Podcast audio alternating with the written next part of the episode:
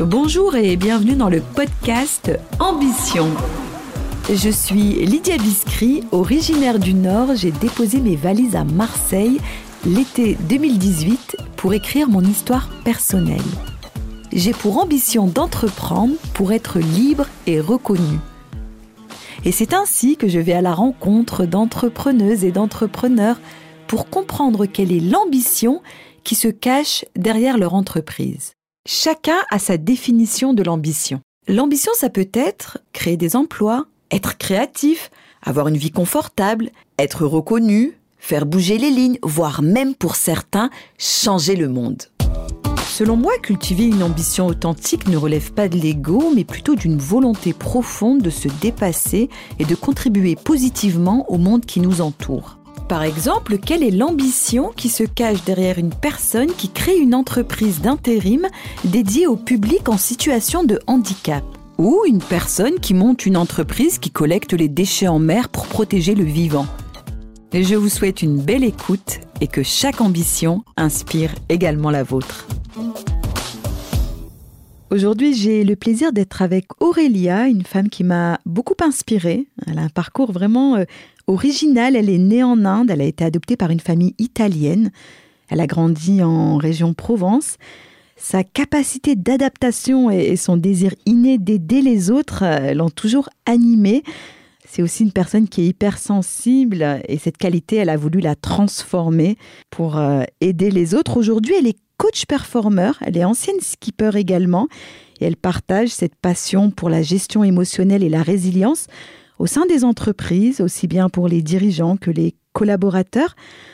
Aurélia, tu as évoqué ton adoption et ton parcours de vie qui semble avoir influencé euh, ton désir d'aider les autres. Est-ce que tu peux nous partager une expérience personnelle ou un moment particulier qui a renforcé cette ambition? Alors bonjour Lydia tout d'abord. Euh, merci de m'avoir invité sur le, podcast. Alors voilà, en fait, depuis que je suis toute petite, si tu veux, euh, je je sais pas inconsciemment, instinctivement, je, suis dans l'empathie, je me tourne vers les autres. Et euh, j'ai pas une expérience particulière qui m'a amené là-dessus, mais en tout cas, je pense que mon hypersensibilité a fait que j'ai voulu toujours être à l'écoute des autres, aider les autres. Et surtout, je me suis toujours dit, quand on n'est pas bien, il faut trouver une solution pour aller bien, quoi. Voilà. Donc euh, ça a commencé par là. dès que je voyais quelqu'un qui était pas bien, j'allais le voir, on échangeait. Je lui disais, tu t'as besoin de quoi? Et puis tout de suite, voilà, ça allait mieux. Je voyais que la, personne était mieux. Et puis euh, ben, naturellement, en fait, j'ai fait ça tout au long de ma vie. Et puis au fur et à mesure, on m'appelait tout le temps coach. Donc euh, au bout je me suis dit, bon, ça veut peut-être dire quelque chose. Le fait que je sois toujours là, bon, bah, aider à trouver une solution au problème. Ça me fait penser à quelque chose quand tu dis appeler coach. C'est dans Rocky aussi, non? Bon, Je ne me comparerai pas à Rocky, mais en tout cas, voilà, je, je pense être une combattante, effectivement. Et en tant que personne hypersensible, comment tu gères tes propres émotions et tes aspirations tout en aidant tes clients? Euh, Comment tu fais en sorte de prendre de la distance vis-à-vis d'eux? Alors mon hypersensibilité, si on peut la, la définir quand même précisément, c'est quand même une hypersensibilité empathique. Tu vois, ça veut dire que instinctivement, inconsciemment, euh, je me mets à la place des autres. Si tu veux, je ressens même leurs émotions, ce qui dégage. Et euh, parfois même, bah, je peux même confondre mes émotions et les leurs tellement je suis synchronisée à eux. Donc, si tu veux, c'est euh, comment je le gère depuis toujours. En fait, naturellement, je me suis construit des outils. Si tu veux, de me projeter, de m'imaginer, de scénariser, de me concentrer sur quelque chose bah, pour mettre entre guillemets, entre parenthèses, mon émotion et atteindre mon objectif. Ça, je le fais depuis toujours. Et en fait, je me suis rendu compte que bah, les outils la préparation mentale, du coaching, euh, de l'hypnose érectionnelle. Donc voilà, c'est les outils que j'utilise aujourd'hui euh, pour accompagner mes clients. Et donc je les aide en fait à leur dire, je leur donne toujours un exemple, tu vois, c'est comme quand je suis en mer, il y a une tempête, j'ai peur, je suis stressée. Bon, ok, alors il faut que j'agisse. Donc j'ai pas le choix, hein, je vais pas appeler ma maman ou, ou attendre ou subir. Par contre, je vais me, je vais me focaliser sur quelque chose. Je vais faire ma checklist dans la tête sur euh, ce qu'il y a à faire en cas d'avarie, euh, me concentrer sur le matériel de sécurité qu'il y a à faire, à mobiliser, tu vois, les secours, comment je vais les appeler. Et en fait, pendant que je fais ça, eh ben, mon sentiment, mon émotion de peur et de stress part. Et c'est comme ça en fait qu'on dépasse en fait ces difficultés. en utilisant ces outils de la préparation mentale, hein, euh, du coaching, qu'on arrive à, bah voilà, à switcher les émotions. Et quel est le parallèle avec euh, l'entreprise? Alors En fait, euh, ça leur permet de gérer quoi au sein d'une entreprise? Alors, si tu veux, ça part de. En fait, à l'époque, j'étais salarié et euh, depuis que je suis devenue entrepreneur, je me suis rendu compte, en faisant l'analogie voile entreprise ou sportif de niveau dirigeant, bah, qu'on rencontrait les mêmes problématiques. Donc, c'est-à-dire que bah, il fallait euh, prendre des décisions, faire des choix, euh, coordonner une équipe, euh, s'adapter à son environnement, gérer une crise, tu vois, gérer les imprévus. Et si tu veux, c'est en faisant cette analogie que je me suis dit, mais en fait, attends, j'ai fait plus de 18 ans du coaching, de la formation dans le secteur de la voile et pas dans l'entreprise. Et en fait, on peut l'adapter à l'entreprise. Du coup, je me suis tournée vers l'entreprise. Et aujourd'hui, concrètement, comment ça se passe? J'amène mes clients sur l'eau et je leur dis, voilà, on choisit ensemble euh, un thème euh, à, comment dire, à aborder, qu'on rencontre en entreprise, donc toujours les mêmes problèmes de gestion de crise, gestion d'équipe. Moi, je propose des exercices techniques voile sur l'eau. Donc, on va faire des manœuvres qui les déstabilisent un peu. Je ne vais pas les prévenir. Et je vais voir comment ils s'organisent, comment ils dépassent ces difficultés, comment ils la gèrent. Et quand on rentre à terre, on débriefe justement sur ce qui s'est passé, sur ce qu'ils ont ressenti, ce qu'ils ont vécu. Et après, on fait un parallèle avec l'entreprise. On dit, bon, qu'est-ce qu'on peut mettre en place comme solution en entreprise pour dépasser le même problème qui était, par exemple, la gestion de crise? Tu vois? Donc là, il y a plein d'idées, en fait, si tu veux, qui émergent sur l'eau en fait, c'est l'apprentissage par l'action, quoi. Tu vois D'accord. Et justement, tu parlais de salarié, tu es passé de salarié à entrepreneur. Finalement, euh, coach performer, tu aurais pu euh, être toujours en entreprise. Pourquoi avoir choisi l'entrepreneuriat? Quelle était l'ambition euh, dans le, fait de monter ton, ta propre boîte? Alors c'est vrai que j'ai un petit peu été frustrée par le salariat parce qu'on est dicté par les politiques de structure, d'entité, par une hiérarchie. Et c'est vrai que j'étais frustrée de ne pas pouvoir y mettre un petit peu ma patte, faire à ma manière, accompagner les gens à ma manière. Et, euh, surtout pouvoir, euh, ben, par exemple, voilà, mon ambition, c'est de développer une équipe autour de la santé, euh, prise en charge de l'entreprise. Du coup, ben, en tant qu'entrepreneur, on est plus libre là-dessus. Voilà. Et puis, c'était aussi de, de créer voilà, un coaching à mon image. Je vois bien quelque chose de personnel et, sur mesure. Exactement. En tant qu'ancienne skipper, tu as dû faire face sûrement à des situations de crise et des défis en mer. Comment ces expériences-là, elles ont euh, modifié ta vision personnelle? Comment elles ont euh, orienté euh, ton ambition? Comment elles ont inspiré tes clients? Alors ça vient de un petit peu de mon mantra, je pense, où c'est mon mantra, c'est tu vois, il faut se donner les moyens. Donc on ne fait pas les choses à moitié. Il y, a, toujours une possibilité de trouver des solutions à des difficultés. Et en fait, je me suis rendu compte qu'en étant skipper, il faut toujours se construire des solutions, d'accord, des outils pour, dépasser les, les problèmes. Et en fait, c'est pas gérer juste euh, bah, le stress, les émotions. C'est en fait, une euh, gérer en globalité bah, son bien-être mental, mais aussi gérer bah, comment on s'alimente, comment on dort correctement, comment on, reste en forme, on reste motivé. En fait, tu vois, c'est vraiment euh, prendre tous ces paramètres qui sont des leviers du bien-être. Tu vois Et c'est cette prise en charge globale et complète qui fait que tu te donnes vraiment les moyens et que tu réussis. D'accord. Alors justement, se donner les moyens, euh, je te parle de mon expérience, j'ai été accompagnée par une coach pour atteindre un certain nombre d'objectifs et j'en ai atteint certains et d'autres pas forcément. Donc en fait, il peut y avoir de la résistance chez le, coaché, le client, la personne qui est accompagnée. Euh, tu peux aussi euh, ne pas y arriver. Aurélia, tu peux aussi avoir un client qui ne parvient pas à ses objectifs. Et là, moi, j'aimerais bien savoir ce que tu ressens quand tu n'y arrives pas ou quand euh, le client n'y arrive pas alors ça m'est déjà arrivé, effectivement, tu as raison, on ne peut pas réussir à tous les coups. Euh, en même temps, moi je ne suis pas thérapeute, je ne suis pas psychologue, je ne remplace pas les, autres euh, pratiquants d'accord, qui accompagnent les gens sur leur santé. du coup, ben, je les oriente. Si j'ai du mal justement à, à débloquer les problèmes, je les oriente vers d'autres praticiens, euh, voilà, qui seront peut-être plus plus compétents, pardon. Et ou sinon, je dis, ben, mon intervention vient en complémentarité d'une autre intervention. Voilà. D'accord. Et, parfois, on entend aussi quelque chose qui fâche. Oh, il y a trop de coachs. Quand tu entends ça, ça te fait quoi? Rien. Parce qu'en fait, c'est ce que je dis à mes clients. Mais toujours, mais c'est vrai, hein.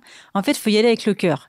C'est qu'est-ce qui différencie un coach d'un autre? Qu'est-ce qui va faire? Tu vas aller vers l'un et pas l'autre En fait, c'est est-ce qu'il va te toucher le coach? Est-ce que son histoire, son parcours te touche? Est-ce qu'il t'intéresse? Tu vois, moi, mon histoire, bah, c'est ancien skipper, sportif, euh, hypersensible. Euh, en as deux, ils ont d'autres histoires, mais est-ce que cette personne te touche? Est-ce que tu as envie qu'elle t'accompagne? Euh, Et surtout, euh, est-ce que tu la sens qui t'écoute, qui euh, est présente pour toi en fait, réellement, quoi, sincèrement? Voilà. Et si tu, tu, tu ressens tout ça, ben fonce vers la personne, quel que soit son parcours, euh, ses, ses diplômes, je sais pas, sa spécialité. Si c'est une personne euh, en qui tu as confiance, fonce. Voilà. Et est-ce que tu penses qu'un entrepreneur, une entrepreneuse peut y arriver sans coach? C'est pas évident. Parce que, comme je te dis, pour réussir, euh, faut se donner les moyens, mais sur beaucoup de paramètres. Tu peux pas te dire, ok, bah là, euh, j'ai géré mon stress, j'ai une technique, on m'a donné une technique pour gérer mon stress, mais par contre, je dors mal, je mange mal. Tu n'arriveras pas. En tout cas, tu seras pas performant et ce sera pas durable. Tu vois Donc, euh, moi, je pense que on peut, mais c'est mieux de se faire accompagner, en tout cas au départ, pendant quelques séances. Au moins, tu es sûr d'avoir les clés, les outils pour réussir. Après, euh, tu vois, comme euh, moi, je mets en place des outils qui sont réutilisables, même euh, quand le client n'est pas avec moi. Hein, tu vois Qu'est-ce que tu ressens lorsque un client atteint ses objectifs et qu'est-ce que lui te fait comme retour? Qu'est-ce qu'il te partage lorsqu'il y est arrivé? Ah bah, d'abord, je suis fière de lui. Moi, je suis super fière de lui. Je vois son. Il a le smile, il est content, il a une posture complètement différente du départ. Euh, et surtout, il a un sentiment en général de, soulagement, tu vois, de, puis de fierté envers lui. Donc, moi, je suis fière de lui. Et après, je, bah, moi, bah, effectivement, bah, je suis contente de moi aussi parce que bah, voilà, mon objectif, moi, c'est d'aider les autres. quoi. D'accord, bah justement, tu as à cœur de changer les difficultés en solutions efficaces et durables. Euh, est-ce que tu peux nous partager un exemple personnel où tu as appliqué cette euh, philosophie dans ta vie ou ta carrière et comment euh, ça a renforcé ta détermination à avoir un impact positif sur les autres? Mais justement, c'est j'avais un client là une fois, bah, alors c'était côté entreprise, un manager un jour qui me dit mais là j'ai un problème, j'ai eu un décès dans ma famille et puis j'arrive pas à gérer, mais là j'ai il y a un gros enjeu au niveau professionnel, j'ai une grosse signature de contrat et j'ai pas la tête à ça quoi. Et du coup, je dis, bah, écoute, euh, moi, je peux t'aider. on va atteindre ton objectif qui est de signer ton contrat. Mais par contre, on ne peut pas faire abstraction du contexte actuel, qui est, euh, bah, il y a eu un décès dans ta famille. Du coup, j'ai pris le temps de, parler avec lui du décès, ce que ça représentait pour lui, euh, comment il voulait le traiter. et le fait d'en parler, des fois, déjà, ça lui a fait du bien. Et ensuite, je lui ai proposé donc de traiter d'abord l'objectif qui est de signer le contrat. Donc, on a mis en place une routine c'est-à-dire un rituel, tu vois, que tu, tu, tu te fais, hein, en sport euh, de niveau, on le fait, enfin, il y en a plein qui le font. C'est tu te prépares en fait à un enjeu, une difficulté ou quelque chose qui va te stresser. Tu te prépares avant, euh, comme ça, tu arrives plus serein. Et donc, on s'est préparé, euh, il s'est projeté dans ce rendez-vous, il allait signer son contrat, il allait justement euh, devoir euh, être concentré sur ce qu'il est en train de faire et mettre entre guillemets entre parenthèses pardon euh, son contexte familial. Et du coup, le fait de se préparer, de faire un rituel avant, ça a fait qu'il a réussi à signer beaucoup plus sereinement. Et ça, c'est un outil, par exemple, que je propose et qu'on met en place dans plein de situations différentes. Aurélia, je, te connais depuis quelque temps et je sens chez toi une femme ambitieuse. Tu m'as dit aussi que tu étais maman euh, de deux enfants. Est-ce que cette ambition, euh, ils la ressentent, à ton avis, tes enfants? Je pense, en tout cas. Euh, c'est vrai que je les éduque dans cet état d'esprit de performeur, effectivement, de dépassement de soi, mais surtout de. On se donne les moyens, encore je répète, mais c'est ça en fait. Tu fais quelque chose, donne-toi les moyens. Tu veux y arriver, tu le veux, vas-y mais donne-toi les moyens et pas à moitié. C'est vrai que ça, c'est tous les jours. Hein. Je lui dis, euh, tu veux faire du VTT Ok, vas-y. D'abord, tu apprends à rouler, tu t'intéresses à ce que c'est le vélo, à ce que ça. Enfin voilà, c'est vraiment euh, donner moyens sur tous les paramètres, en fait. Voilà. Je sais que tu es une passionnée de la mer, hein, puisqu'ancienne skipper, la navigation. Est-ce que tu as une autre passion? Alors, j'ai une autre passion, effectivement. C'est euh, tout ce qui a trait au patrimoine. Euh, gestion du patrimoine. Euh, parce qu'en fait, j'ai grandi avec un papa entrepreneur, chef d'entreprise, architecte, qui m'a fait grandir dans cet environnement de, voilà, de gestion du patrimoine, gestion du budget. Euh, et il m'a aidé très tôt à voilà, bah, apprendre à le gérer, à le faire fructifier, évoluer. J'ai une maman qui a beaucoup de goût en décoration, en aménagement d'intérieur. Et du coup, tout cet environnement me plaît aussi je l'applique encore aujourd'hui pour mes projets personnels. Et du coup, bah là, actuellement, je me forme un petit peu sur ce pan de gestion de patrimoine et gestion de budget pour avoir une corde à mon arc supplémentaire et proposer euh, bah, justement à mes futurs clients un autre moyen de se sécuriser, d'être bien, de se sentir bien, de, de se préparer, bah, par exemple pour la retraite, pour les études de ses enfants, pour euh, développer un projet. Donc toujours dans cette idée de se préparer, voilà, de performer. Merci à toi de nous avoir partagé ton ambition, ton parcours et à bientôt. Merci à toi Lydia de m'avoir donné l'opportunité de faire entendre ma voix.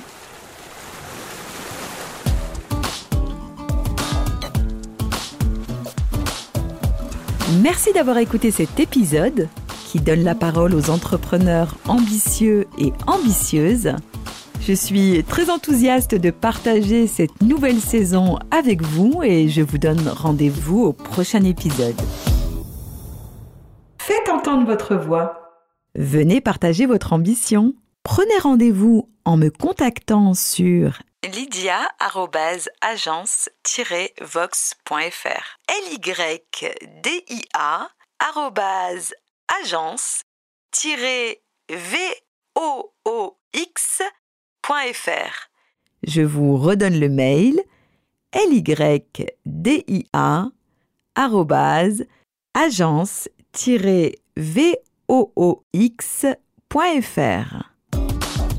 Rendez-vous au prochain épisode. D'ici là, prenez soin de vous.